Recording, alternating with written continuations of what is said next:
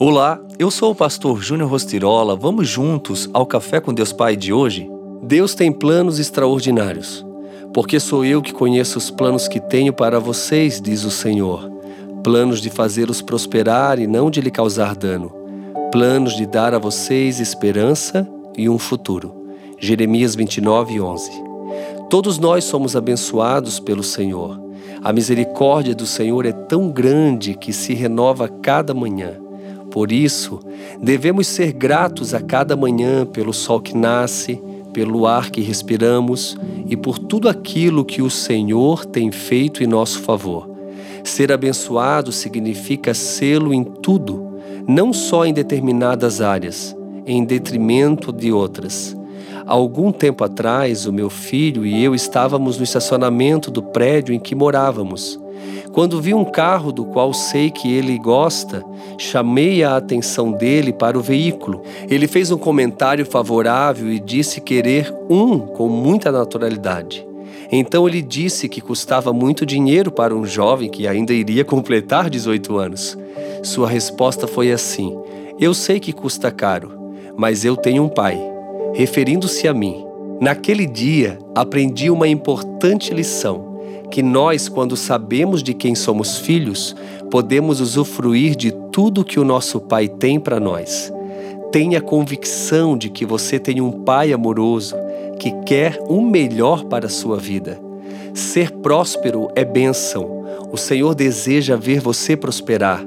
Ele quer o melhor para sua vida, mas nem por isso você deve viver somente para obter, pois a palavra nos diz em Mateus 6,33 que devemos buscar primeiro o reino de Deus e as demais coisas nos serão acrescentadas. Buscando Deus em primeiro lugar, você prosperará grandemente, porque o seu foco estará no Pai, não no que Ele pode lhe dar. E lembrando, prosperidade não é ter muito dinheiro, Prosperidade é não ter falta de nada. E a frase do dia diz assim: Se você está esperando as promessas de Deus, não procure atalhos. Simplesmente espere, porque vai acontecer.